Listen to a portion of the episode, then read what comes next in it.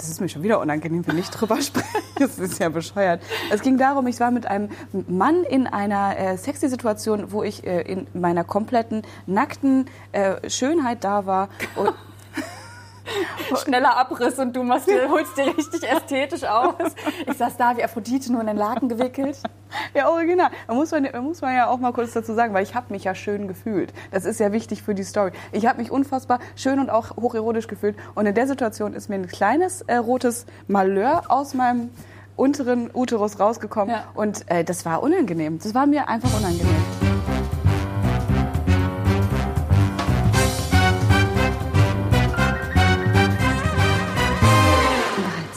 1. Hallo und herzlich willkommen beim Wein und Weiber Podcast. Mein Name ist Mona und ich sitze hier zusammen mit meiner Kollegin Lisa. Jede Woche sprechen wir hier bei einem guten Glas Wein über die Liebe, über das Leben und über unsere Arbeit beim Online-Magazin wmn.de. Heute ist schon die zweite Folge, in der es um die Menstruation geht. Wir haben letzte Folge schon mal drüber, vor zwei Wochen schon mal drüber gesprochen. Heute soll es um das große Thema der Tabuisierung der Menstruation gehen. Äh, wir haben da einiges dabei, einige bisschen traurige Facts. Und ich bin gespannt, was Lisa mir heute zu berichten hat. Hi. Eine Menge. Eine Menge kommt Hallo darum. Mona. Äh, ich freue mich, dass wir hier wieder sitzen. Schon wieder ein bisschen in anderer Location für alle, die uns zuschauen und nicht nur zuhören. Das kann man nämlich auch machen. Man kann uns auch sehen, wenn man das möchte. Direkt ein bisschen Werbung in eigener Sache machen. Ein bisschen Werbung in eigener Sache gemacht. Ja, ich mache mich ja hier nicht umsonst äh, fertig, ne? Ja, So. das ist richtig. Du hast sogar ein goldenes Kettchen um. Es sieht wirklich wunderhübsch aus. Das klingt sogar. Das habe ich zwar jeden Tag um, aber naja, gut. Okay, sorry. Jedenfalls ja, wir sprechen heute das zweite Mal über die Menstruation. Wir haben schon eine Folge gemacht über Fakten oder Mythen zum Thema Menstruation. Und da ist auch einiges zusammengekommen. Und äh, du hast es gerade schon angesprochen, wir sprechen heute über das große Tabu Menstruation. Warum sprechen wir da eigentlich so ungern drüber? Es ist total absurd, finde ich ein bisschen, weil wir hier so sitzen und ganz, ganz offen über dieses Thema sprechen. Aber das machen eben nicht alle Menschen so. Und wir wollen heute uns angucken, warum ist das so? Woher kommt dieses Tabu? Warum muss man sich heimlich den Tampon auf der Arbeit in die andere Hand reichen, wenn man mal selbst keinen dabei hat? Bevor wir aber so reinstarten, wir sind ja immer noch beim Wein und Weiber Podcast und es geht sich mir direkt erstmal was ein. Bitte weil gieß dir ich doch auch was durstig. ein. Ja, das hier, muss sein. Äh, für alle, die ähm, gerade zuhören, die Mona, die hat hier schon was Weißes vor sich stehen. Ich mache mir jetzt hier was Rotes in mein Glas. Ist ja auch Menstruationsthema, ne? Da muss ja auch was Rotes dabei sein im Glas. Und dann möchtest du anstoßen mit mir. Unbedingt. Ich freue mich schon die ganze Zeit. Prost. Prost. Auf was Rotes und was Weißes. Ich muss jetzt sagen, äh, zu unserer Schande haben wir leider keine richtigen Weingläser hier. Aber ich habe uns einen Weinfakt mitgebracht, wie jede Woche. Und dafür bräuchten wir jetzt eigentlich richtige Weingläser, damit ich dir nämlich zeigen kann, wie viel Wein darf es sein. Also wie viel Wein muss in so ein Weinglas eigentlich korrekterweise hineingefüllt werden. Denn es geht ja immer darum, dass der Wein sein Aroma entfalten kann, dass der Duft richtig durchkommt, dass er einfach ja, sommeliermäßig richtig schön gut schmeckt. Also ne? darf ich da mal jetzt mal raten? Ich würde sagen, so voll wie möglich. Es macht so viel Spaß wie, wie nötig. Ne? Ja. Ja dann Hast du schön meine. gesagt. Es hat sich ein bisschen gereimt sogar. wow, sie. Ja, also nee, wenn man es richtig machen möchte, was wir ja nicht wollen, deswegen ist es vollkommen in Ordnung, sollte man ihn immer bis zur breitesten Stelle des Glases einschenken. Jedenfalls ist das bei Rotwein so. Mhm. Also dadurch, dass das Glas hier ja gleichmäßig nach oben geht, könnte ich es eigentlich komplett befüllen. Hast du recht. Wenn wir das offiziell als Rotweinglas äh, betiteln, dann ist das vollkommen okay. Also diese Rotwein, also diese bauchig ausladenden Dinger, wie viel ist dann da nachher drin, wenn man das bis zum, zur größten Stelle genommen hat? Da kommt nämlich noch der nächste Fakt rein. Es sollte aber nie bei Rotwein mehr als ein Drittel sein Okay. des Glases. Ein Drittel der Flasche nicht, sondern das Glas. Das Also ist ganz schade. wichtig, das noch dazu sagen. Und bei kleineren Gläsern und bei Weißwein sollte nie mehr als die Hälfte des Glases befüllt werden, weil ansonsten verfliegt der wunderschöne Duft, der Aprikotduft zum Beispiel des Weißweins. Okay. Hm. Also dieser Aprikotduft, von dem du gerade sprichst, kann das sein, dass der auch sich wahrscheinlich nur dann entfaltet, wenn wir nicht von Lidl oder Aldi die 1,50-Version des Weines gekauft haben. Äh, wir wollen ja jetzt hier nicht die, all die Qualitätsweine schlecht machen oder das so. wollen wir Ne? nicht. Nee. Vielleicht sind die ja richtig gut. Ich habe es persönlich noch nicht probiert. Du? Weiß ich nicht. Das, okay. Ähm, ja, nö, ich probiere das häufiger und das riecht nicht, nicht so viel nach Aprikose. Ich probiere das mal häufiger. Häufiger passiert das einfach und da ist keine Aprikose dabei. Okay, jetzt, ich weiß Bescheid.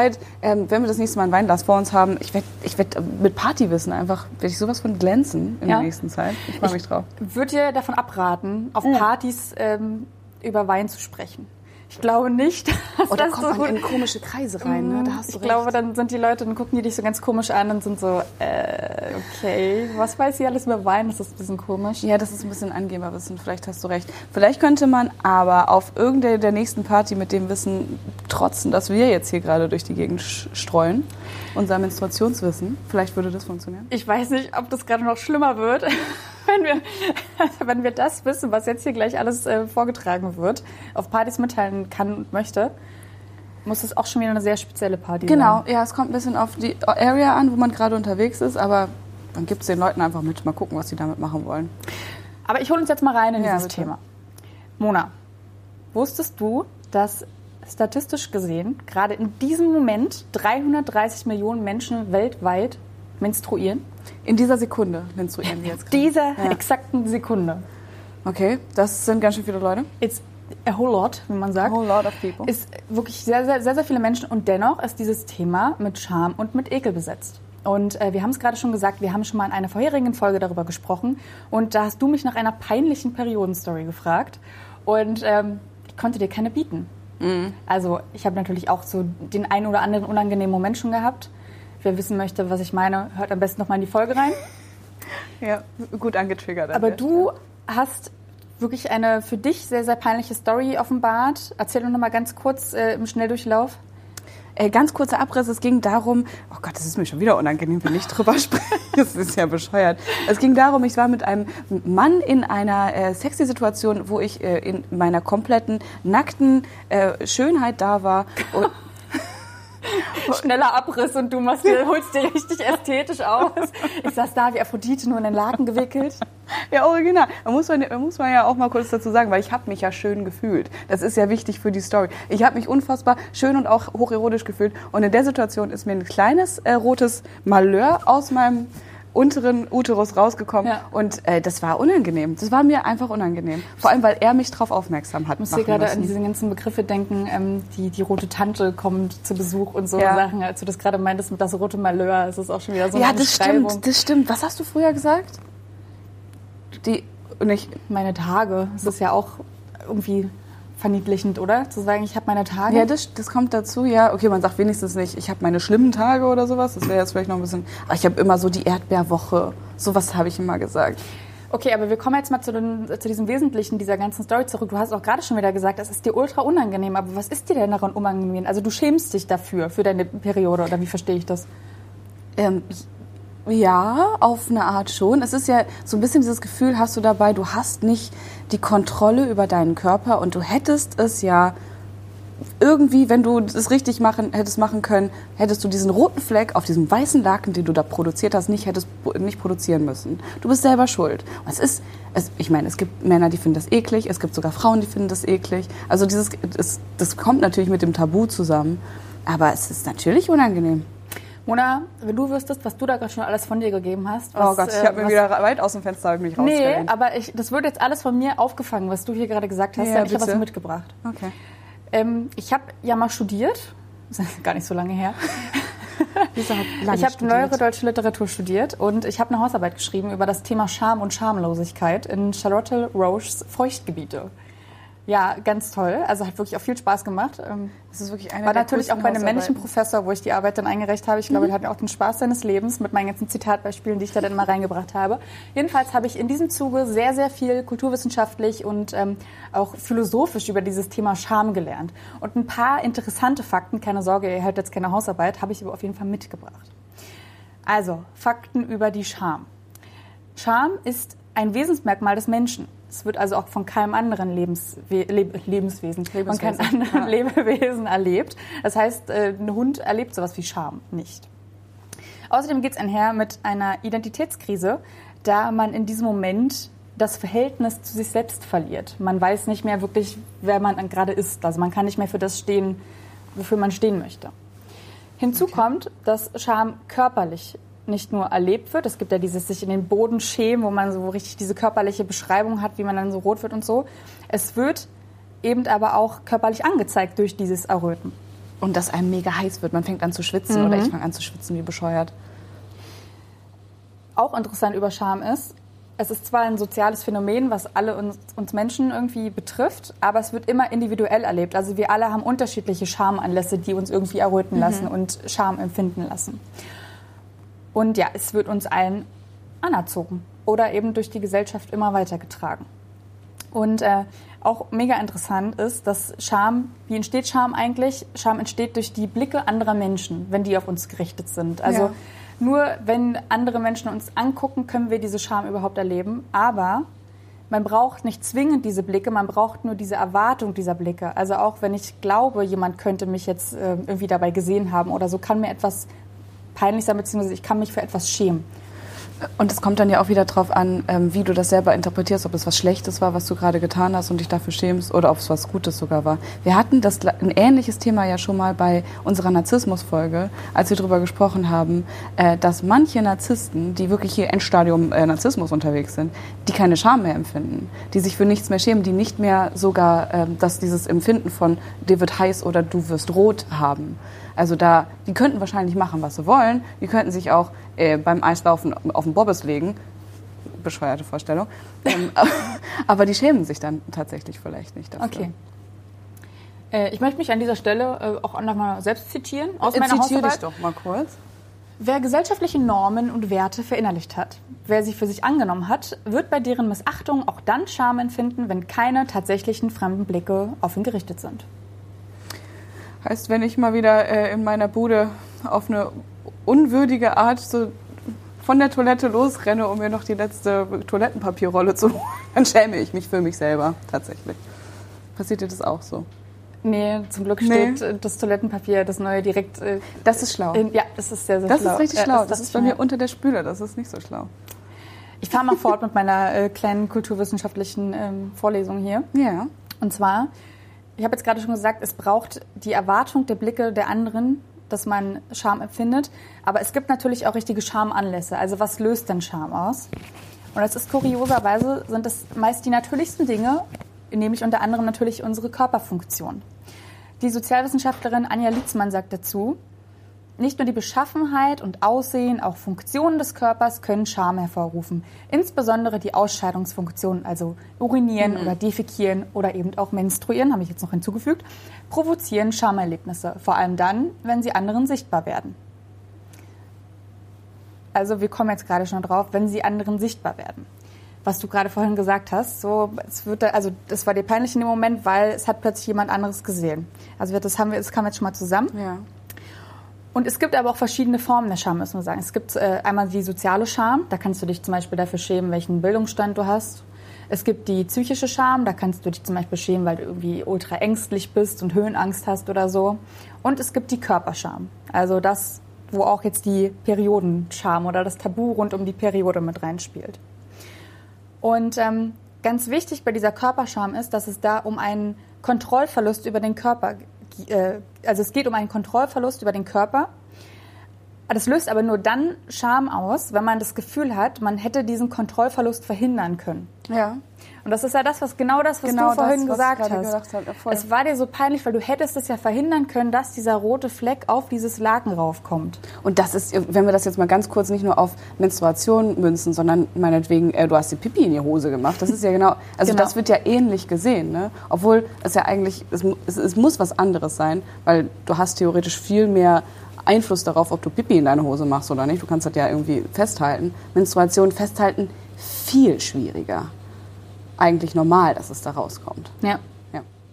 ja nicht nur eigentlich, es ist, es ist völlig total natürlich, ja. dass es da rauskommt. Also genau, wir schämen uns also, weil wir erwarten könnten, dass das jetzt jemand sieht. Dann geht es auch noch um Körperfunktionen, also sowieso ultra großer Schamanlass. Und ähm, wir hätten es besser wissen müssen einfach. Also ja. denken wir zumindest. Und das ist einfach die Erklärung dafür, dass wir Scham empfinden für unsere Periode in diesem Moment, beziehungsweise wenn uns ein, ein kleines rotes Malheur, wie du es genannt hast, passiert.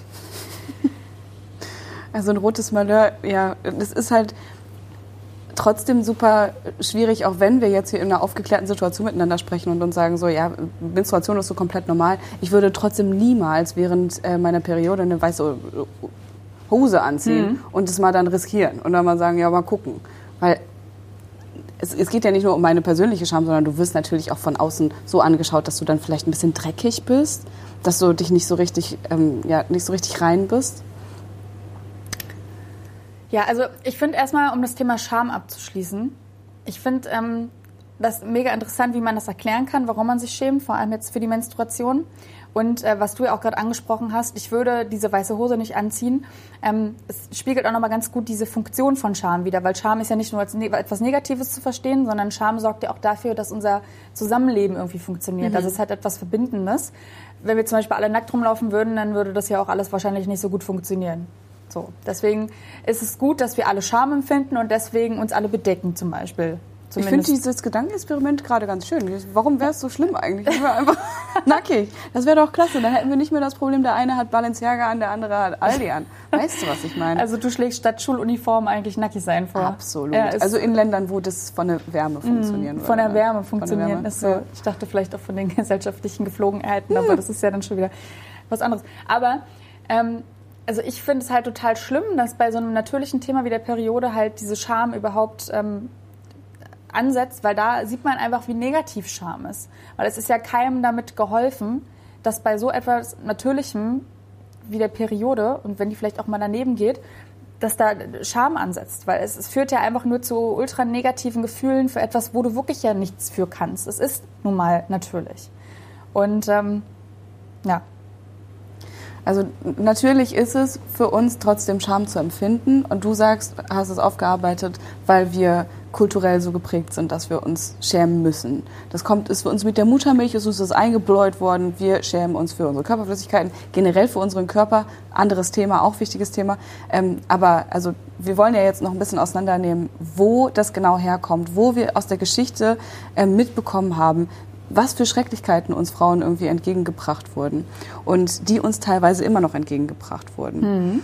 Mhm. Und ich habe hier einiges mitgebracht. Ja, bitte. Äh, ja, äh, ja, ja, ich bitte darum. Ja, ja, bitte. Also ich habe jetzt gerade einmal so ganz äh, philosophisch versucht zu erklären, woher die Scham eigentlich ja. kommt. Aber es ist natürlich auch so, dass sie, äh, wie gesagt, gesellschaftlich geprägt ist. Und das ja nicht erst seit gestern, sondern über Jahrhunderte hinweg wird uns schon beigebracht, Periode ist was Schlechtes, ist was Schmutziges, ist was Dreckiges. Und wir sitzen jetzt hier auf dieser Couch miteinander und müssen jetzt gerade dazu sehen und sagen, nee, das ist total natürlich, das ist weder gefährlich noch schmutzig noch dreckig. Es ist in Ordnung zu menstruieren. Es ist völlig natürlich, es ist wichtig zu menstruieren, weil es einen gesunden Körper anzeigt.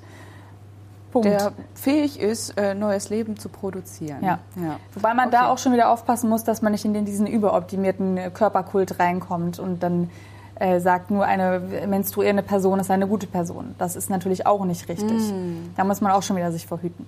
Aber wir gucken jetzt erstmal in die, in die Kulturgeschichte rein. Denn über Jahrtausende hinweg äh, wurde die Menstruation eben mit Scham und Ekel verbunden. So hat unter anderem schon der griechische Universalgelehrte Aristoteles gesagt, dass die Menstruation die Minderwertigkeit der Frau anzeigt. Und er war fest davon überzeugt, dass Frauen kälter als Männer waren. Und deswegen waren sie nicht in der Lage, ihr Blut zu Sperma zu kochen. Ja. ja. Aristoteles hat einiges verstanden über den Körper. Du generell. weißt ja, Frauen haben auch immer kalte Füße. Also äh, das passt auf jeden Fall zusammen. Hat er vielleicht auch schon, ne? Also warte. Da war was auf der Spur. Äh, ähm, also seiner Meinung nach wird das Menstruationsblut, was wir alle haben, gekocht bei Männern und daraus mhm. entsteht ein, ein, ein Spermium oder ja. mehrere. Das ist ja abgefahren. Weiß ich auch nicht. Wenn es denn doch mal einen kalten Mann gibt, ob er denn auch... Äh, Dann menstruiert er einfach. Ja, weiß ich nicht. Grandios. Der römische Gelehrte Plinius der Ältere hat gesagt, dass er sich aufgrund der Menstruation fürchtet, dass die Ernte ausfallen könnte, weil äh, die Menstruation ist ja giftig und unrein und er sagte, die Frau mit Blutfluss verdirbt die Ernten, mhm. wörtlich. Ja. Es waren aber nicht nur die Männer, auch die Frauen, nämlich unter anderem die Nonne Hildegard von Bingen. Sie sah den Beginn allen Übels rund um die Periode bei Adam und Eva als Folge des Sündenfalls. Auch interessant ist, dass bei diesem Sündenfall auch der Beginn aller Schamhaftigkeit gesehen wird, weil die beiden sind ja da so richtig cool im Paradies zusammen, sind da nackig, haben da richtig gute Zeiten und so. Und dann nimmt Adam, äh, nimmt Adam sei schon, ja natürlich, der Mann hat natürlich den Apfel genommen, ne? Nee, nee, es war Eva. Sie begeht also den Sündenfall und dann ja. werden sie aus dem Paradies verbannt und erst dann müssen sie sich überhaupt bedecken. Und dann kriegen also, sie so ein Blatt äh, vor ihre Blöße rübergeschnallt. Ja, genau. Erst aufgrund dieses Sündenfalls kommt diese Körperscham überhaupt zu tragen. Also, soweit die Theorie. Der Schriftsteller und Philosoph Rousseau hat gesagt, so geil, dass die Periode durch schlechte Ernährung und zu wenig Bewegung zustande kommt. Ja. Weil Männer sind einfach viel mehr aktiv und dann kriegen die kein, keine Probleme. Was soll ich dir sagen, Blut. Mona? Also ähm, vielleicht, wenn wir mal ein bisschen mehr laufen gehen würden und ja. ein bisschen besser essen würden, dann würden wir einfach nicht bluten. Nee, ich trinke jetzt meinen Wein weiter und blute einfach. Das ist mir doch egal. Solange es einmal im Monat ist, ist das völlig in Ordnung, oder? Okay. Also wir können einmal zusammenfassen, dass die Periode bis ins 20. Jahrhundert hinein als giftig mhm. verstanden wurde. Und es hört nicht nur mit der äh, Kulturgeschichte auf, sondern auch die Religion hat massiven Einfluss darauf gehabt, dass diese Periode so unglaublich verteufelt wurde. Religion verteufelt, geil. Ähm, also im ersten Test. Schön, man seine eigenen Wortspiele dann einfach feiert. Ja, ist gut. Ich muss das immer so ein bisschen anzeigen, wenn was, wenn was witzig äh, gewesen ist. Ne? Vollkommen in Ordnung. Also, im Ersten Testament steht geschrieben, hat eine Frau Blutfluss und ist solches Blut an ihrem Körper, soll sie sieben Tage lang in der Unreinheit ihrer Regel verbleiben. Wer sie berührt, ist unrein bis zum Abend. Nett, oder? Die, also die darf sich halt auch nicht das Periodenblut dann wegwaschen, weil die soll ja in ihrer eigenen Unreinheit liegen, bis es eintrocknet. Ja, nach sieben Tagen kann man da mal feucht drüber wischen. Im Koran steht in der Suche 2 im Vers 222, Mann soll sich von seiner Frau während der Periode fernhalten. Und auch in manchen hinduistischen Strömungen ist es so, dass Frauen sich während der Periode von der Familie abwenden sollen und zum Beispiel in manche Tempel nicht reingehen dürfen. Also harter Tobak, der da über Jahrhunderte hinweg stattgefunden hat und eben für diese Tabuisierung gesorgt hat. Und das Verrückte ist ja dabei, dass du alles jetzt gerade aufzählst, das sind zwar jetzt viele Sachen, die von früher sind und ganz viel, ähm, was aus den alten testamentarischen Schriften irgendwie rübergekommen ist. Das gibt es aber ja heute teilweise noch. Also es ist nicht damit irgendwie gegessen. Ja. Und wenn wir, also weiß nicht, wenn du in den hinduistischen Tempel gehst, kommt halt drauf an, ist der jetzt der hinduistische Tempel in äh, Berlin-Hasenheide, dann kann man da auch als äh, menstruierende Frau reingehen. Aber wenn du irgendwo im Hinterland bist, dann kann es schon passieren, dass du dafür geschämt wirst. Aber Mona, bevor du jetzt reinstartest, ja. habe ich doch äh, einen kleinen Anschlag auf dich vor möchte ganz gerne sagen, ja. Werbung Anfang. Werbung Anfang. Werbung Anfang. Hallo Werbung. Hallo na. Wir müssen jetzt hier mal eine kleine Werbung einsprechen miteinander. Das ist eine schöne Idee. Ja. Und dann würde ich dich doch direkt mal fragen, ob du eigentlich noch Tampons benutzt. Ich persönlich benutze ja Tampons eigentlich fast gar nicht mehr. Ich benutze im Moment vor allem die Periodenunterwäsche von Libress, äh, die ganz zufälligerweise heute unsere Werbepartnerin ist. Die benutzt du auch echt tagsüber, ja? Ich benutze die, äh, also lass ich da einmal reinlaufen. Ich benutze die nämlich tatsächlich momentan nur nachts, aber ich finde es einfach so geil, dass man einfach laufen lassen kann. Hm. Und ich lerne meine Perio Periode wieder richtig kennen einfach. Und äh, da zwickt nichts, da zwackt nichts und die ist super dünn. Also das ist wirklich ein sehr, sehr großer Vorteil, dass man da jetzt nicht das Gefühl hat, man trägt irgendwie eine Windel. Also ich bin echt überzeugt von diesen Periodenschlippis. Ja, das ist nämlich das Coole, weil die halt eben nicht so dick sind und man das Gefühl hat wie eine Windel. Das klingt immer so bescheuert.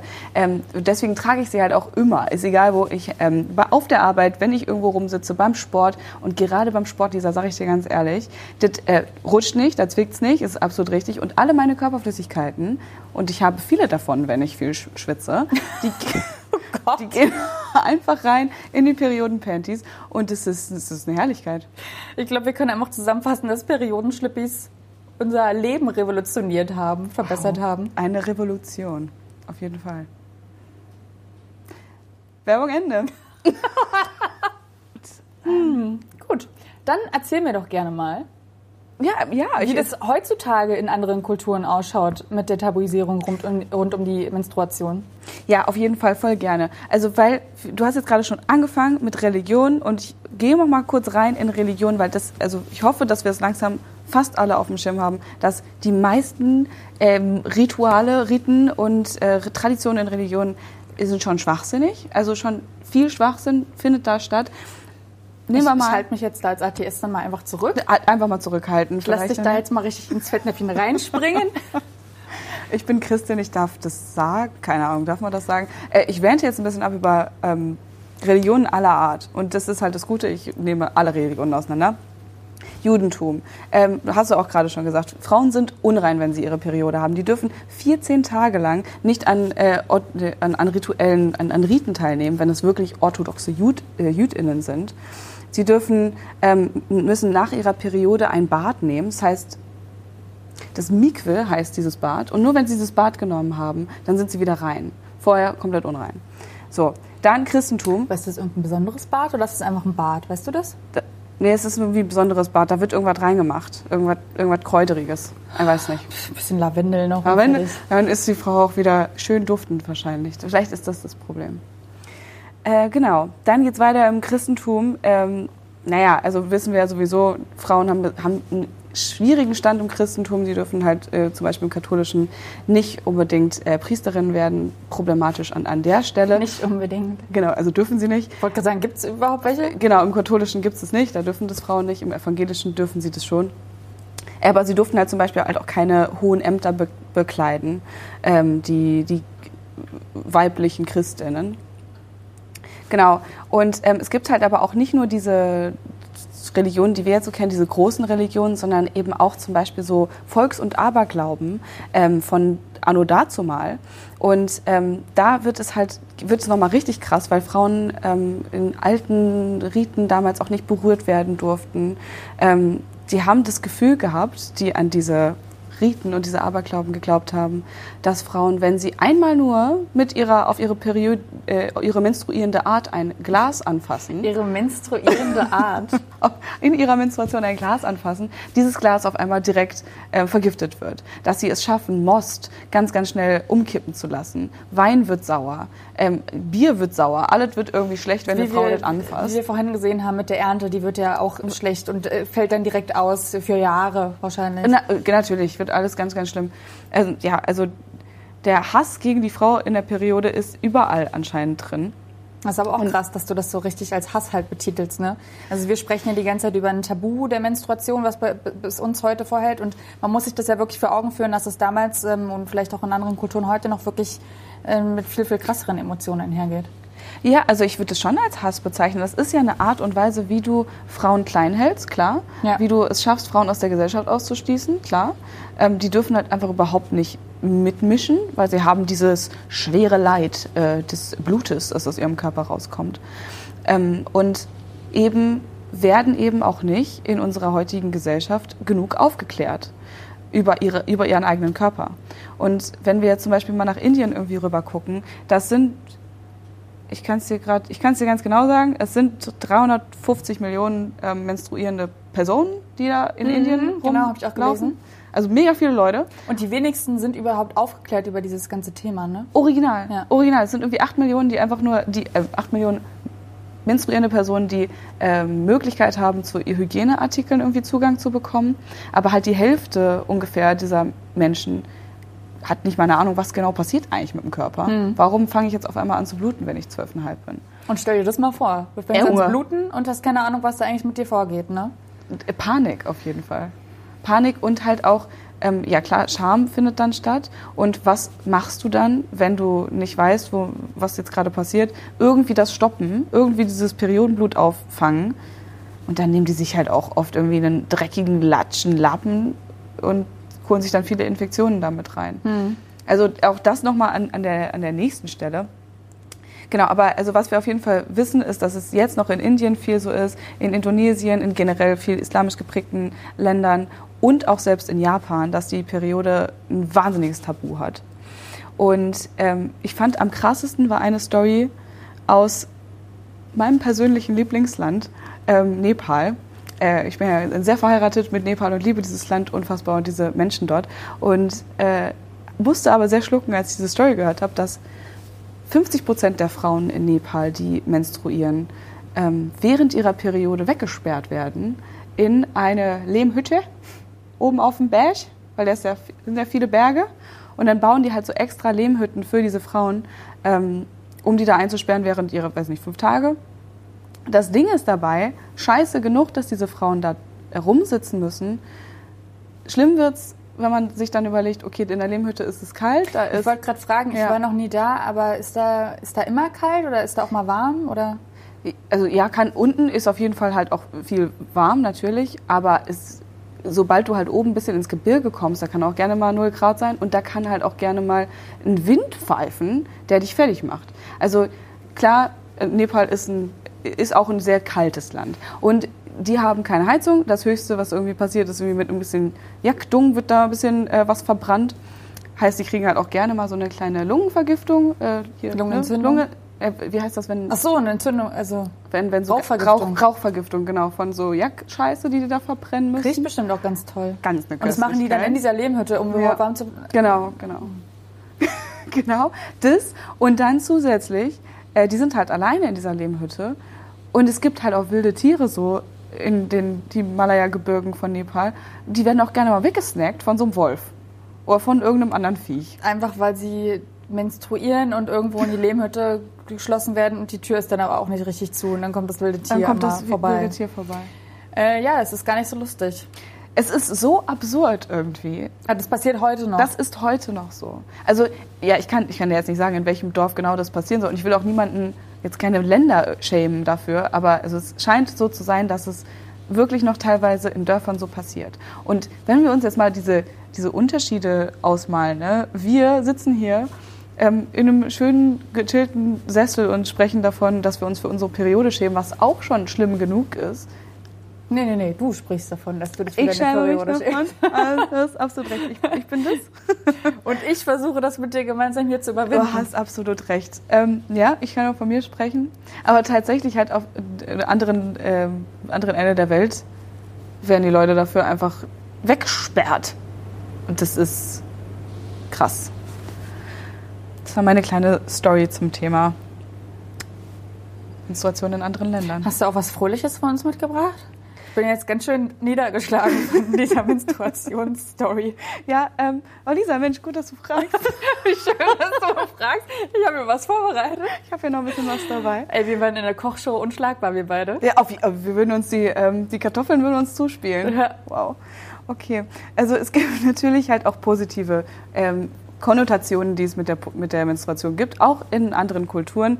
Ähm, und das ist auch von von damals irgendwie so ein bisschen rüber erklärt worden. Man weiß nicht so richtig, wo diese ganzen Stories irgendwie herkommen.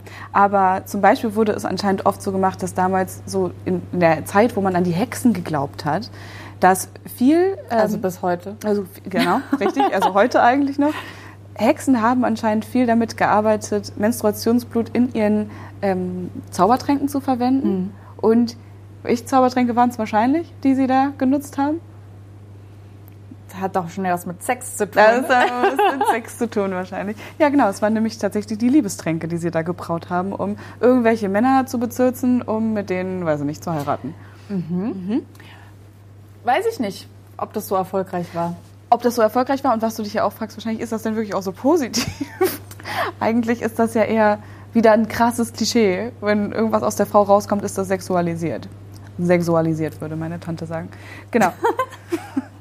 ähm, genau, also, einmal das aus, dem, aus der Hexen-Area. Es soll noch ein anderes Ding aus der Hexen-Area gegeben haben, dass die äh, dass das Periodenblut früher ganz gerne über so äh, die Türpfosten der, äh, der Menschen rüber geschmiert wurde, damit da keine bösen Geister reinkommen. Ich stelle mir jetzt gerade vor, wie man sich einmal in den Schritt fasst und dann da auf diesen Türrahmen oben rauf schmiert. Das ist auf jeden Fall gerade sehr bildlich bei mir.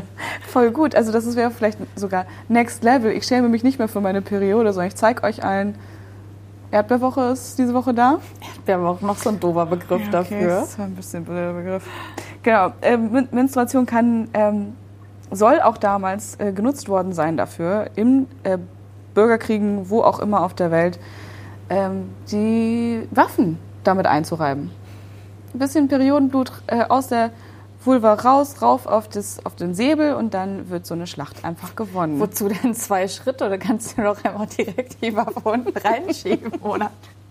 Ges- Ungesund, würde ich dann tatsächlich sagen. Ja, es das ist gefährlich auf viele Arten und Weisen. Wenn die Waffe Ja. nicht gesichert ist zum einen, aber auch aufgrund von Infektionen. Nicht, nicht zum Nachahmen empfohlen an dieser Stelle. Hast du dann einen kleinen Callback gemacht auf aktuelle Begebenheiten? Okay. Hm.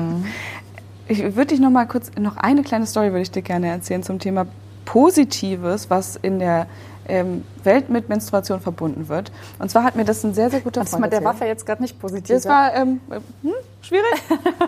ja, schwierig. Ich nehme dich jetzt mit in was, wo ich jetzt erstmal denke, ist es wirklich positiv, es hat aber trotzdem ein bisschen schalen Beigeschmack. Nehme ich dich kurz mit rein. Und zwar hat es mir ein Freund erzählt, ähm, dass bei ihm äh, in, in der Heimat in Sri Lanka, ein sehr hinduistisch geprägtes Land übrigens, es ganz normal ist, dass die Mädchen, wenn sie das erste Mal ihre Periode bekommen, eine unfassbar geile Party geschmissen wird. Also riesig. Also es, es muss so, es, Br- Brimbo- Brimborium wird da gemacht um die also im. Prinzip ein, eine Bar Mitzwa für Frauen. Original. Ja, also genau. Bar Mitzvah ist, wenn jüdische Jungen, äh, älter äh, ja, ich weiß gar nicht, mit 14 oder irgendwie so. Ich Ja. habe keine Ahnung. dann kriegen die so ein KP auf. Ja, ich sag da jetzt gar nichts mehr zu. Ich habe da zu wenig Ahnung, leider. Ich kenne mich damit aus. Genau.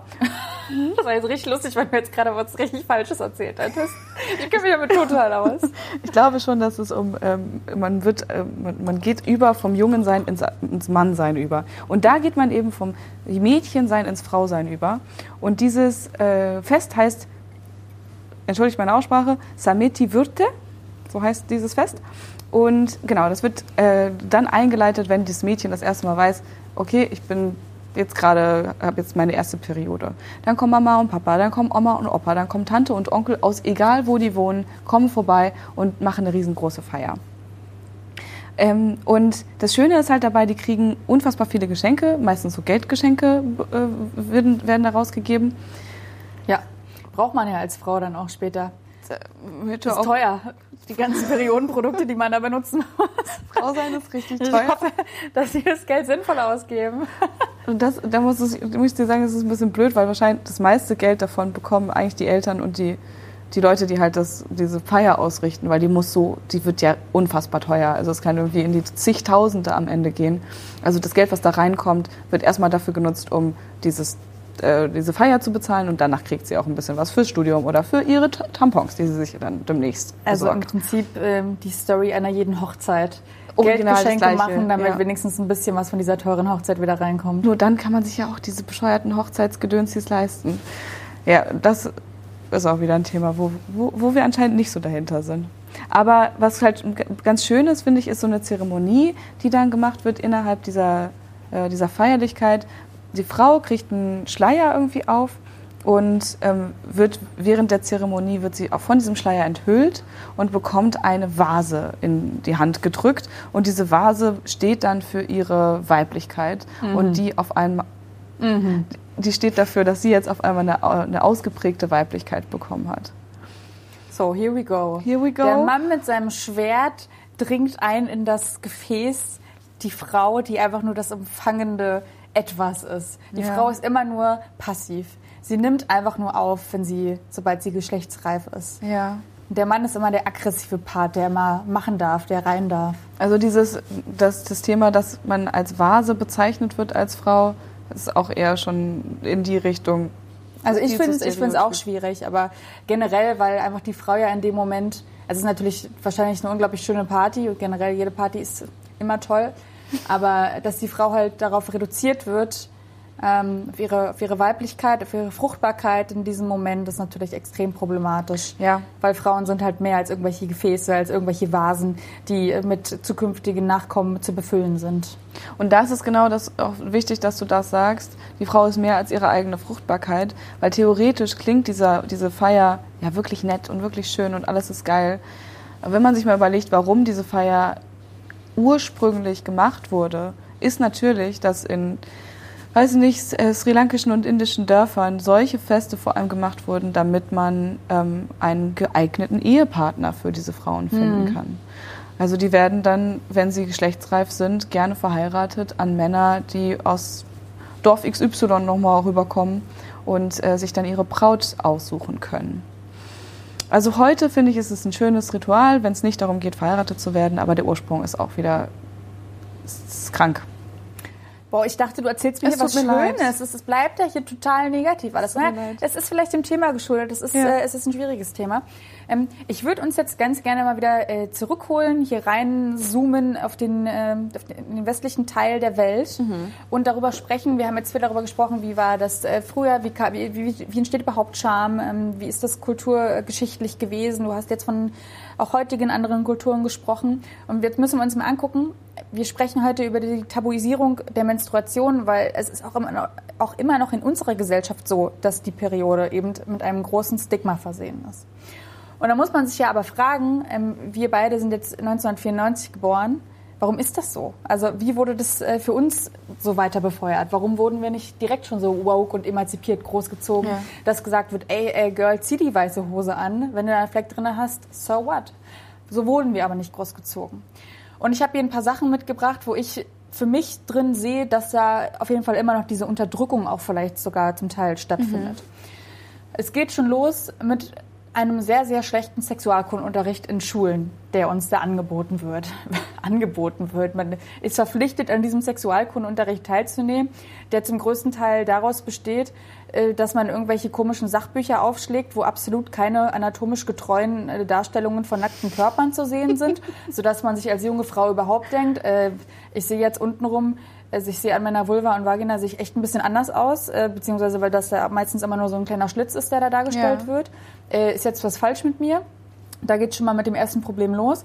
Und wenn es dann noch um dieses Thema der Fortpflanzung geht und sobald es auch ein bisschen ähm, expliziter wird und es vielleicht auch um die Periode geht und dann erklärt wird, was da passiert und dass man blutet, würde sofort aus der letzten Reihe wahrscheinlich irgendein Junge dann auch sagen, Ih, ist ja voll eklig. Ja, so typisch äh, vorpubertäres Verhalten natürlich. Kann man den, dem Jungen jetzt irgendwie nicht vorwerfen. Aber vielleicht sitzt man dann als junges Mädchen im gleichen Klassenraum und denkt sich so, ach so, das findet der jetzt, vielleicht stehe ich dann vielleicht auch noch gerade auf den Jungen, weil das ja voll der Klassenrüpel ist und ich bin natürlich total äh, into Klassenrüpel. Und dann finde ich das vielleicht plötzlich total peinlich, weil der sich da ähm, in der letzten Reihe drüber lustig macht, über etwas, was für mich eigentlich völlig natürlich sein sollte.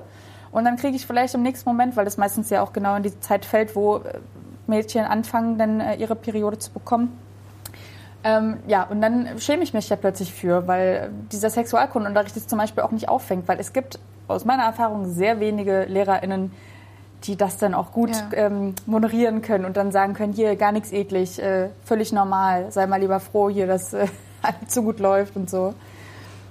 es, also Men keine Ahnung, LehrerInnen ist ja wohl klar, die, dass, dass da das große Problem ist, dass sie selber nicht davon erzählen können, wie die Periode für sie ist oder für, für sie war. Weil die sind ja selber in diesem, in diesem Hamsterrad gefangen. Die wurden ja genauso erzogen. Ne? Also ich frage mich so ein bisschen, wo ist jetzt die Henne und wo ist das Ei? Wo ist, das, wo ist der Anfang des Problems? Weil die, wenn du in die Schule gehst, dann hast du schon vorher wahrscheinlich deine Scham mit dir. Das ist jetzt wahrscheinlich nicht der Typ, den du, auf den du stehst, der befeuert das vielleicht. Aber es steckt ja so tief, viel, Ja. viel tiefer noch drin. Und äh, ich finde es dann aber auch interessant, also jetzt sind wir ja in, in jungen Jahren in Sexualkundenunterricht und dann wird man ja aber trotzdem älter, man wird erwachsener, man lernt mehr, man liest mehr, man hört mehr und trotzdem bleibt diese Scham einfach weiter bestehen. Es sagen einfach heutzutage immer noch acht von zehn Frauen, dass sie sich allein unwohl damit fühlen, mit ihrem Partner über die Ja. Periode zu sprechen. Gibt es einen Menschen, dem man näher ist als dem eigenen Partner? Also ich spreche jetzt mal von diesen heterosexuellen Beziehungen. Also ich zähle jetzt, ich bin ja wahrscheinlich die Frau Nummer 9 oder Nummer 10, weil ich spreche mit meinem Partner da ganz offen drüber. Also nee, du, heute, heute lässt mich hier einfach mal ganz kurz in Ruhe bitte. Mhm. Möchte jetzt hier einfach liegen, einfach sein. Ich habe jetzt Gerne ein Stück auch Schokolade für mich dann in einer halben Stunde, gerne. und, und so einen kleinen spannenden Tee für den Uterus oder sowas. Nee, also ich habe da zum Beispiel gar kein Problem mit, aber ich fand diese Zahl total erschreckend. Also wie, wie siehst du das? Weil du hast ja jetzt ganz am Anfang diese Story erzählt, dass dir das unangenehm war in diesem Moment, aber ich weiß Ja. jetzt nicht, ob du mit diesem Mann da jetzt, ob das was Ernstes ist, ob du da jetzt drüber sprechen würdest in deiner Beziehung. auf jeden Fall drüber sprechen in der Beziehung. Es kommt immer, finde ich, ein bisschen drauf an, ob du jetzt ähm, biologisch einfach drüber sprechen kannst, hey, ich habe meine Periode übrigens, lass mich heute in Ruhe. Oder dieses ähm, Ding von, ich sitze gerade auf deinem Gesicht und du merkst gerade, dass ich eine Periode habe. Dieses Ding von ich sitze gerade auf deinem Gesicht. Ke- Kennt man doch. Kennt man doch. Und da- das ist, finde ich, eine andere Situation. Und da passiert es mir schon, dass es mir dann unangenehm ist. Also Ja. es ist so viel ähm, in die eigene Privatsphäre dann ja auch eingreifen, wenn Typ das auf einmal mitbekommt, ähm, auf eine sehr intime Art und Weise. Ja. Ja.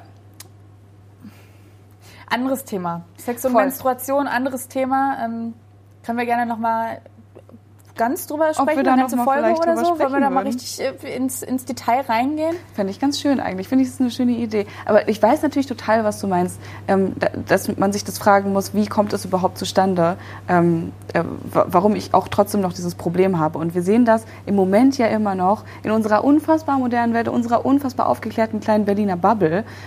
Ich meine, ich erinnere mich jetzt mal ganz kurz an, vor was, vier Monaten oder was, ähm, gab es im Jahr 2021 den Hashtag Pinkygate. Mhm. Ja, kommen wir jetzt nämlich schon in die nächste Rubrik rein, was ich auch mitgebracht habe. Ja. Dass ähm, natürlich auch die Werbung erheblichen Anteil daran hat.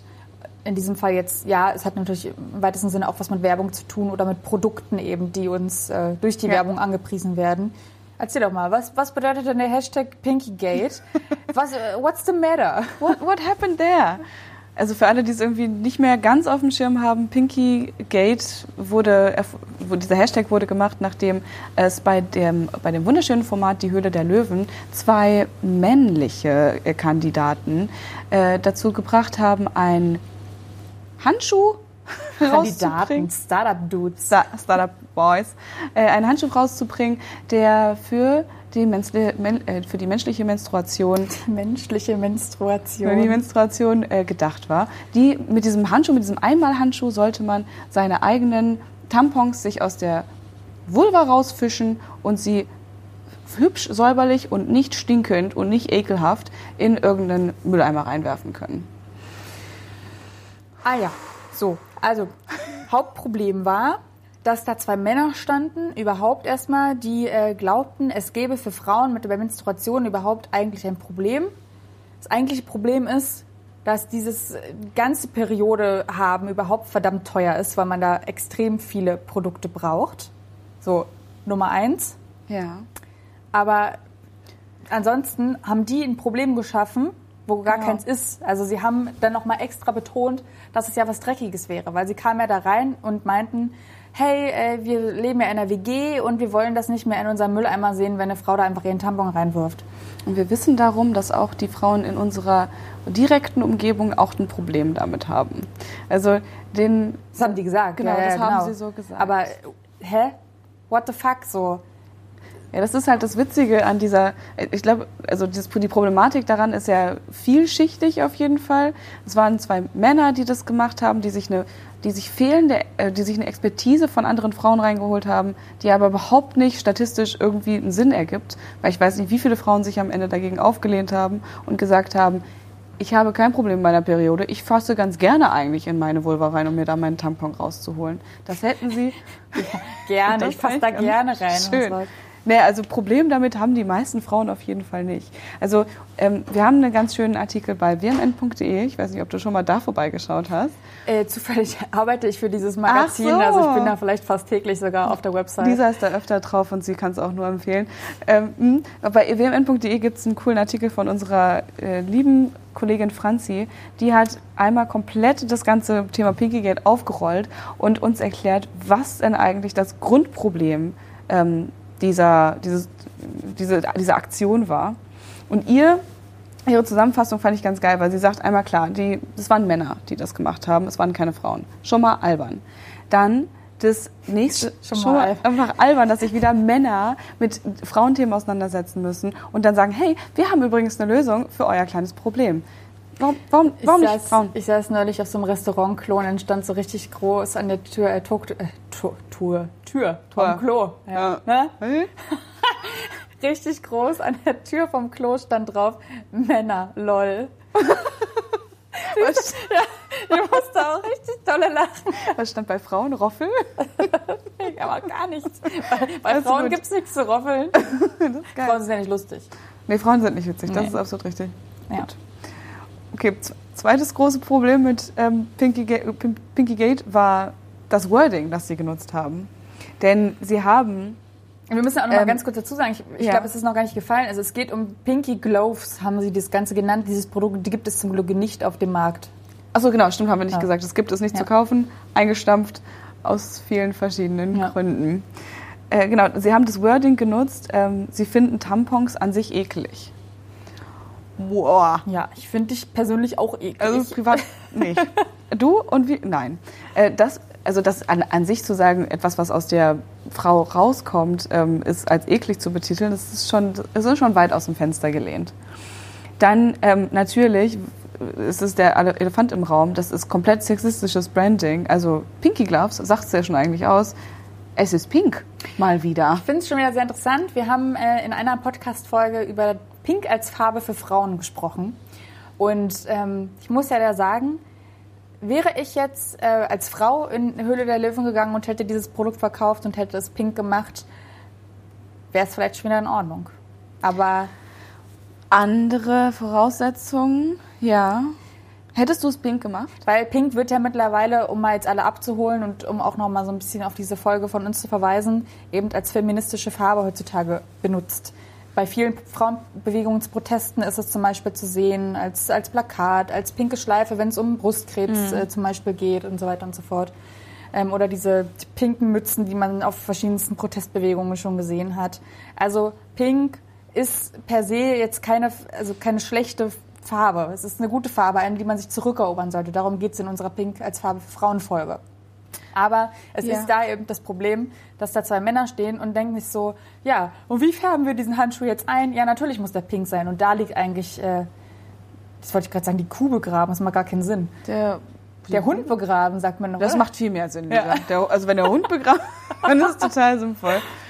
Ich weiß auch nicht, ob das das richtige Sprichwort ist. Aber ja, du hast es ja auch in unserer Pink-Folge schon gesagt, du ähm, eroberst dir gerade diese Farbe zurück auf eine feministische Art. Aber genau, wie die das gemacht haben, war das einfach nur Frauenpink. Ja, fertig. Also Zumal ja so ein, äh, wenn sie es alles so eklig und dreckig finden, dann wäre doch vielleicht so ein schwarzer Handschuh viel, viel besser gewesen. Die hätte direkt alles versteckt. Ja, aber so nicht, dass ich jetzt hier irgendwelche Leute auf komische Ideen bringe und dann sehen wir das in zwei Jahren nochmal in Hunde der Löwen. Nein, es ist einfach hey, kein gutes Produkt. Neues. Weil, was ist nämlich auch noch scheiße? Weil zusätzlich, hier sind noch ein paar Punkte, die auch noch richtig scheiße sind. ähm, äh, ich bin noch nicht ganz fertig. Also das Problem dabei ist natürlich, die haben das auch noch als nachhaltig irgendwie angepriesen. So, ja klar, funktioniert. Ähm, die haben irgendwie einigermaßen nachhaltige ähm, Materialien genommen.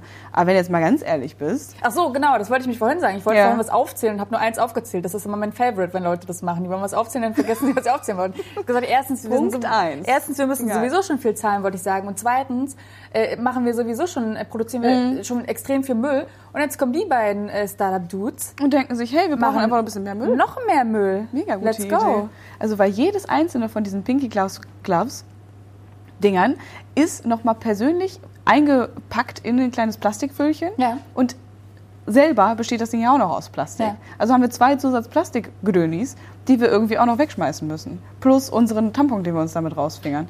Also super Idee. Also Nachhaltigkeit hat auf jeden Fall zu 100 Prozent bei denen stattgefunden. Äh, dann, nächstes Problem, äh, dass diese Dinge einfach unfassbar teuer sind. Also du Was hast kostet jetzt, denn so ein Handschuh? Ähm, also Oder du, sollte kosten. Äh, sollte kosten, ganz genau. Also du bekommst anscheinend, hättest bekommen sollen, äh, für 24,96 Euro Handschuhe. Das sind 25 Cent pro Handschuh. So, so, ein, ähm, so ein Tampon kostet ungefähr ähnlich. Also hast du schon mal das Doppelte davon. Und Haben die sich mal so eine Frauenhandtasche angeguckt? Glauben die, dass ich da jetzt auch noch irgendwelche Verpackungen von irgendwelchen Handschuhen mit mir rumschleppe, nur damit ich meinen Tampon rausholen kann. Da ist doch ein perfekt funktionierendes türkises Bändchen dran. Da ziehe ich dran, flupp raus, weg. Was brauche ich denn da noch? Brauche ich da jetzt wirklich einen pinken Handschuh? Nee. Ja, vor allem halt auch noch das, das Ding, ähm, klar, pinker Handschuh ähm, ist ist jetzt erstmal an sich irgendwie bescheuert, aber es gibt es ja schon. Es ist ja jetzt überhaupt keine neue Erfindung, weil es gibt für viel billiger in jedem äh, Krankenhausbedarfsgedönsladen. Ich muss jetzt nämlich auch gerade an diese Maxi-Packungen denken, ja. wo man die sich einfach so einzeln rausziehen kann, halt einfach in, in, in Fleischfarbe, wollte ich gerade schon in, sagen. In Fleischfarbe fehlt. Durchsichtig. Ja, oder auch äh, hellblau sind ja auch mhm, manchmal. Mhm, äh, 500 äh, Stück, kostet irgendwie einen Euro und äh, damit bist du auch zufrieden. Also das war an allen Ecken und an allen Ecken Enden war das scheiße. An allen Ecken Enden. Ecken und auch Enden, ja. Ja. ja Quatsch. Äh, hast du noch einen negativen Punkt oder ist das jetzt einfach. Äh, also ich hätte noch ein kleines Schlussplädoyer dazu. Möchtest du, okay, sag nochmal voller Inbrunst, was du. Ähm, von Pinky Gloves hältst. Ja, das Ding ist halt, ähm, oder also was dabei so wichtig ist, es ist mir alles ein bisschen Quatsch, egal, ob das jetzt irgendwie pink gemacht wurde und das Wording nicht gestimmt hat und was auch immer. Das sind ja alles so Kleinigkeiten, an denen wir uns teilweise aufhängen können, was ja auch Spaß macht. Das Ding ist aber, wie wichtig das ist, dass wir darüber sprechen müssen, dass diese beiden Männer es geschafft haben, mal wieder uns zu sagen, dass unsere Periode ein Problem ist. Und mhm. sie sind die Problemlöser für dieses Problem. Mhm. Und das geht nicht. Also ähm, wir haben wir haben immer noch das, das Ding, dass wir als Frauen ähm, die Hälfte der kompletten Gesellschaft unserer Welt mit einem Problem betitelt wird, hm. was kein Problem ist. Hm. Aber es ist interessant, weil diese Männer ähm, ja, natürlich, es war jetzt sehr, sehr präsent, weil es einfach auch ein präsentes Format ist, was auch sehr, sehr stark durch Twitter noch befeuert wird und da immer sehr viel darüber diskutiert ja. wird, was da gerade gut läuft und schlecht läuft. Und Twitter ist natürlich eine sehr, sehr woke Bubble. Deswegen äh, schon mal direkt ähm, in die Schlangengrube direkt selbst hineinbegeben. Ding ist aber, dass die normale Werbung, sage ich jetzt mal in Anführungszeichen, es ja nicht anders macht. Ja. Die sagen im Prinzip ja auch, dass die Periode etwas Schlechtes ist und geben damit allen menstruierenden Personen auf dieser Welt ein schlechtes Gefühl. Und das tun sie seit Jahren, unter anderem, indem sie einfach blaue Flüssigkeit benutzen, um Periodenblut darzustellen, um zu zeigen, wie saugfähig so eine Binde ist. Jeder kennt diese Werbungen, wo eine äh, schlechte Binde neben natürlich dem äh, Top-Markenprodukt liegt und dann wird da jeweils diese blaue Flüssigkeit ja. drauf gegossen, um zu zeigen, hey, guck mal, unser Produkt ist voll geil, weil das äh, entwickelt sich dann zu Gel und deswegen kann nichts auslaufen, bla bla bla. Ja, äh, warum ist es blau? Verstehe ich nicht. Seit wann ist Periodenblut blau? Warum muss man das so unbedingt geil. so darstellen? Ja. Also wirklich, hier, Prost, trinke ich erstmal einen Schluck von meinem Trink, roten Säftchen und, darauf. Und, und, rot, ein rotes Ding mm. da drauf. Ja, es ist ja so klar, warum machen die das? Weil es soll clean wirken. Es soll irgendwie nach was Medizinischem vielleicht wirken und das ist halt, also es wird als cleaner angesehen, also wenn es nicht rot ist. Es wird uns ja wieder mal suggeriert, dass die Periode etwas Schmutziges, Dreckiges ist. Original, ja. Wobei wir natürlich dazu sagen müssen, dass viele Marken es jetzt schon besser machen mhm. und sich von roten, also sich roter Flüssigkeiten bedienen. Es geht aber auch mit den Begriffen weiter. Überall wird immer damit geworben, das ist ja so frisch und das ist ja so sicher. Die knackigste Werbung, die gerade im Fernsehen läuft, es zeigt so eine Fußballspielerin im weißen Höschen. Sie traut sich also die weiße Hose anzuziehen und das trotz ihrer Menstruation, das muss man sich mal vorstellen. Und das auch eine Fußballspielerin, also das ja, ist ja total aber hoch. ich denke mir dann auch so, boah, also gut, dass da jetzt alles so sicher beworben wird, aber selbst wenn jetzt was daneben gehen würde, so what? Das ist einfach... Ja dass immer dieser, dieser Unfall da so, der Unfall, der dieses rote Malheur in den Mittelpunkt gestellt wird, ist schon echt verdammt problematisch. Also von allen Ecken und Enden ja. kriegen wir, ja, kriegen wir gezeigt, dass es ähm, ein Schamanlass ist zu menstruieren. Es wird zum Tabu, es wird stigmatisiert, dieses ganze Thema. Und warum sitzen wir jetzt hier seit fast einer Stunde und sprechen überhaupt über dieses ganze Thema? Und warum holen wir das alles nochmal hoch? Eben, weil es wichtig ist, offen über das Thema Periode zu sprechen, um dieses Stigma zu brechen. Es kann nicht sein, dass so etwas Natürliches 330 Millionen Menschen momentan in dieser Sekunde menstruieren und dann sind da Männer immer noch, die sagen, das ist dreckig, das ist eklig, das ist ein Problem. Nee, das kann nicht sein. Deswegen sitzen wir hier und wir wollen, dass es aufhört, dass man die Möglichkeit hat, offen über dieses Thema zu sprechen. Und das ist sehr, sehr wichtig. Es gibt schon ganz viele Aktivistinnen, die ähm, das sehr offen machen, indem sie zum Beispiel auf Instagram gibt es ganz viele von diesen Seiten, also zeigen, wie sie Blut äh, in ihrer Unterwäsche haben. Mhm. Und ähm, die, die, auch richtig sehr, sehr explizit, also nicht nur irgendwie, also es gibt natürlich Künstlerinnen, die das mit Kunstblut machen, es gibt aber auch Frauen, die da wirklich ganz offen ihre richtige Periode zeigen, mit Bröckchen und allem drum und dran, alles was dazugehört. Hast du da mal was für uns, dass wir da vielleicht in der Shownote rein äh, rein verlinken Ich würde dann nochmal was raussuchen und ja. würde dann äh, in die Shownotes das mit reinschreiben. Finde ich cool. Und was ich aber sehr, sehr interessant daran finde, weil ich sehe sowas und bin auch erstmal so, huch, ja, aber geil, so, ne, dass das, äh, ja. äh, dass das angegangen wird. Also auch ich bin ja da nicht äh, so frei von dem, womit ich jetzt großgezogen wurde und was mir die Gesellschaft die ganze Zeit suggeriert, und zwar, dass es schlecht ist. Nein, auch ich bin erstmal ein bisschen erschrocken und denke mir so, ach krass, aber man gewöhnt sich auch dran. Je öfter ich diese Bilder sehe, ja. denke ich mir so, ja, natürlich, es ist völlig normal, dass da ein roter Fleck gerade in diesem weißen Panty drin ist. Aber das sehen halt auch viele Leute anders, denn diese ganzen Kommentare unter diesen Bildern sind extrem zwiegespalten. Es gibt also auch Frauen, die sagen, boah, also ich bin ja auch total offen dafür, dass dieses Stigma ein Ende findet, aber ich, ich, muss da jetzt nicht offen drüber reden. Also ich finde, das ist immer noch was Privates und ich möchte es auch ehrlich gesagt nicht sehen und ich finde es vielleicht auch eklig, was du mir da gerade zeigst. Und ähm, das ist aber, ich finde das auch wieder ein bisschen problematisch. Also ich weiß nicht, wie siehst du das? Bist du da auch eher offen für solche Bilder oder denkst du dir auch so, boah, ich, also frage ich mal anders. Würdest du sowas offen von dir ins Netz stellen? Schwierig auf jeden Fall. Also generell ähm, sich als sich peinliche, offiziell peinliche Sachen ins Netz zu stellen, das ist immer noch, finde ich, so ein, mm, ein, Tabu, was man irgendwie immer noch nicht machen möchte. Man will sich im Netz so schön und so toll und so, um, so gut wie möglich darstellen. Hm. Ähm, wäre ich eine Influencerin, ich glaube, dann würde es mir leichter fallen wäre ich jemand, der ähm, sich da, also komplett dahinter ist und eine Community darunter aufbauen kann, weil es lebt ja von der Community, die einem dann den Zuspruch dazu gibt. Ne? Ja. Und es wäre ja auch dann der, das Gute daran, nicht nur ich zeige, hallo, ich blute, sondern andere würden dabei sehen, wie du ja auch selber sagst, hallo, äh, ich muss das nicht selber machen, sondern da macht das jemand für mich. Und durch diesen jemand kann ich daraus lernen. Genau, aber eben dieses Recht darauf überhaupt zu haben, das zu zeigen und dafür ja. auch nicht angeklagt zu werden, sondern es einfach vielleicht auch unkommentiert stehen zu lassen, das ist eben auch immer noch nicht vorhanden. Ja. Aber ich finde es eben ganz wichtig, dass solche Bilder eben auch diese Diskussion einfach anregen.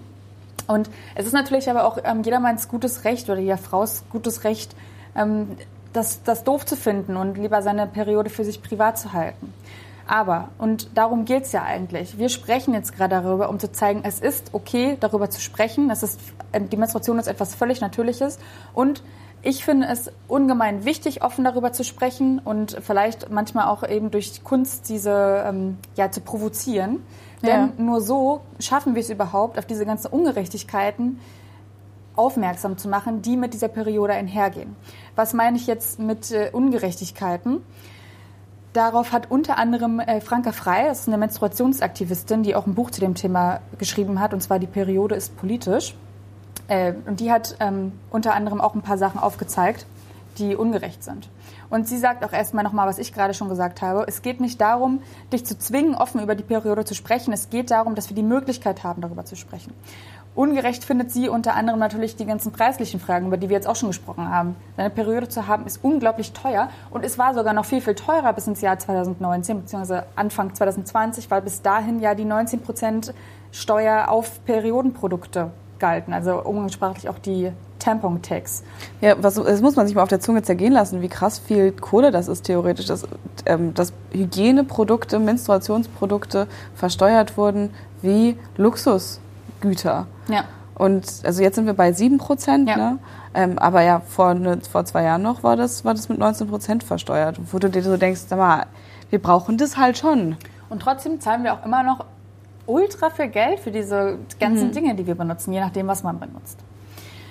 Werden wir übrigens auch mal eine Folge drüber machen. Was kann man eigentlich nutzen, um äh, der Periode Herrin oder Herr zu werden? Stay tuned. Weiter, was sie auch ungerecht findet, und äh, was nicht nur ungerecht, sondern sogar was eine gravierende Wissenslücke herbeiführt. Wenn wir nicht offen und ehrlich über das Thema Periode sprechen, fallen wichtige Thema, äh, Themen rund um dieses Thema Periode unter den Tisch, zum Beispiel Endometriose. Ja. Diese, äh, Wucherungen und Entzündungen, ähm, Zysten ähm, an, den, an den Eierstöcken. Und, ähm, oder auch am Darm oder am Bauchfell. Da kann ja, erzähl mal kurz, wie, wie entstehen die? Warum entstehen die? Äh, ich habe keine Ahnung, ich bin keine Ärztin. Ja gerne unseren Artikel auf wmn.de dazu lesen. Unter anderem ist ja die äh, Anne Wilken mhm. daran erkrankt und die hat uns ein sehr spannendes Interview dazu gegeben. Coole Influencerin, sollte man sich dann mal reinziehen, ja. ne? Jedenfalls müssen wir aber offen, wie gesagt, über dieses Thema sprechen, damit solche Themen überhaupt in den Fokus kommen und auch in den Fokus der Wissenschaft kommen. Das heißt, wenn diese Relevanz von außen nicht da ist, dann wird es auch viel weniger WissenschaftlerInnen geben, die sich ransetzen, an dieses Thema ranwagen, daran forschen und eben Möglichkeiten finden in der Medizin alleine, um diesen äh, Problem äh, einfach, um diese Probleme in den Griff zu bekommen. Und ähm, auch total problematisch, ähm, Thema Arbeitsrecht. Wenn Frauen ihre Periode haben, gibt es immer noch genug Frauen, denen es nicht gut geht, weil die haben Bauchschmerzen, die haben Durchfall vielleicht, die haben Migräne, die haben Kopfschmerzen, die haben massive Unterleibsschmerzen. Denen geht es kacke und es geht vielen Frauen so kacke, dass sie sich einfach manchmal sogar einen Tag krank melden müssen. Ja. Aber glaubst du, die rufen dann an und sagen, äh, ja, sorry, ich habe jetzt hier gerade meine Menstruation und dann würde der Chef an einer anderen Leitung sagen, ach so, ja, na klar, dann bleib zu Hause. Nee, an dem Punkt sind wir einfach nicht in der Gesellschaft. Aber es ist mal wichtig, offen und ehrlich darüber zu sprechen, über dieses Thema. Weil es kann nicht sein, dass Frauen permanent sich da so viel schämen müssen, dass sie irgendwelche Erfindungen da am Telefon machen, warum sie jetzt gerade nicht zur Arbeit kommen. Ja, können. oder ich meine, also Erfindungen am Telefon, warum man nicht zur Arbeit gehen kann, meinetwegen. Und zusätzlich ist es ja auch voll oft so, dass man einfach sich eine, eine, Tablette irgendwie einschmeißt und dann den Tag trotzdem halt irgendwie durchsteht, obwohl man, weiß ich nicht, große Kopfschmerzen oder Unterleibsschmerzen hat. Und ich finde da, ähm, es kommt natürlich immer ein bisschen drauf an, wie schlimm deine Periodenschmerzen sind. Bei mir sind die zum Beispiel mega seicht. Aber was wir uns mal wirklich zurückerinnern müssen, ist, wie krass sind eigentlich Frauen, dass sie halt, während sie diese krassen Schmerzen haben teilweise, und einen Durchfall und da ist, das läuft alles raus und es geht ja einfach nur dreckig und trotzdem rocken die komplett ihren Alltag. Und ich meine, egal ob du jetzt ähm, als arbeitende Person im Office rumpimmelst oder ähm, als, als, als Hausfrau unterwegs bist und Mutter bist, es ist immer unfassbar stressig und es wird immer noch schlimmer, wenn du deine Periode hast. Und das muss man sich ja zwischendurch irgendwie ja, durch den Kopf gehen lassen einfach. Ja, wir können mal ganz kurz festhalten, dass menstruierende Personen, die einem normalen Arbeitsalltag weiterhin oder auch generell normalen Alltag einfach weiterhin nachgehen, richtige HeldInnen sind. Also Punkt, einfach nur Punkt. Ja, praise you. Und ähm, ja, also nochmal, um das zusammenzufassen. Das heißt jetzt nicht, dass ich jetzt hier alle Menschen animieren möchte, permanent über ihre Periode zu sprechen oder dieses Thema immer wieder zu adressieren. Nee, darum geht es überhaupt nicht. Aber es geht darum, eben für sich selbst einmal darüber nachzudenken, wie empfinde ich dieses Thema? Wäre ich in der Lage, darüber zu sprechen? Und warum vielleicht nicht? Was ist mir daran peinlich? Was ist, was ist diese Scham für mich? Was macht das eigentlich aus? Also mal wirklich da sich zu hinterfragen und ähm, all diejenigen, die darüber offen sprechen möchten, tut es, damit eben dieses Thema in den Fokus gerät und dass, dieses, dass diese Scham einfach endlich verschwindet zu diesem Thema. Ja, und deswegen sitzen auch wir jetzt hier seit mittlerweile eine Stunde und sprechen miteinander. Darüber. Ja, und also wir sprechen jetzt viel darüber, aber wenn ihr jetzt durch Lisas kleinen ähm, Rant dazu. Sag mal, da redet man hier einmal wieder ein bisschen schneller und lauter, schon rantet man wieder. durch, durch, ähm, durch Lisas Vortrag dazu getriggert wurde, das auch machen zu wollen, was wir sehr gut nachvollziehen können, dann könnt ihr mit uns auch sprechen, oder Lisa? Die können doch mit uns einfach auch mal in den Diskurs anrufen oder ähm, entweder anrufen. Ja, können auch. Sag können auch anrufen. Nicht, das Telefon steht auf deinem Blatt. Also, ähm, oder schreibt uns eine Mail, ist kein Problem. Oder ähm, schreibt uns eine Mail at ähm, wmn.funkemedien.de. Da könnte man uns zum Beispiel ähm, was fragen, uns eine Geschichte erzählen. Scheißegal, wir lesen das auf jeden Fall durch und freuen uns über jeden. Und Hinweise schicken, falls wir jetzt gerade irgendwie was Wichtiges vergessen haben, ja. was euch auch irgendwie wichtig war. Genau, oder falls wir kompletten Quatsch erzählt haben, kann ja auch alles Oh ja, sein, man darf ne? uns auch berichtigen. Ja, ist, okay. ist uns unangenehm, aber wir lernen draus. Manchmal. Manchmal lernen wir draus. Und wenn das nicht ist oder wenn ihr damit fertig seid, dann könnt ihr auch gerne mal bei wmn.de vorbeischauen und einfach mal einen kleinen Artikel von und über Menstruation von Lisa oder mir oder wem auch immer lesen. Wir freuen uns drüber. Ähm, guckt auch gerne bei Instagram vorbei, at wmn.de. Und wer äh, von diesem Podcast noch überhaupt nicht genug bekommen hat und von unseren zarten Stimmchen und äh, auch von unserem Antlitz, der sollte bei Spotify auf Folgen drücken, bei Podimo und auch bei Apple Podcast und bitte auch bei TV Plus. Einmal reinschalten. Ja. Ja, würden wir uns freuen. Ich mich auch. Lisa, äh, Prost. Das Ja, war schön tschüss. mit dir zu quatschen. Schlaf gut. Schlaf gut. Wow. 15.20 Uhr, schlaf gut.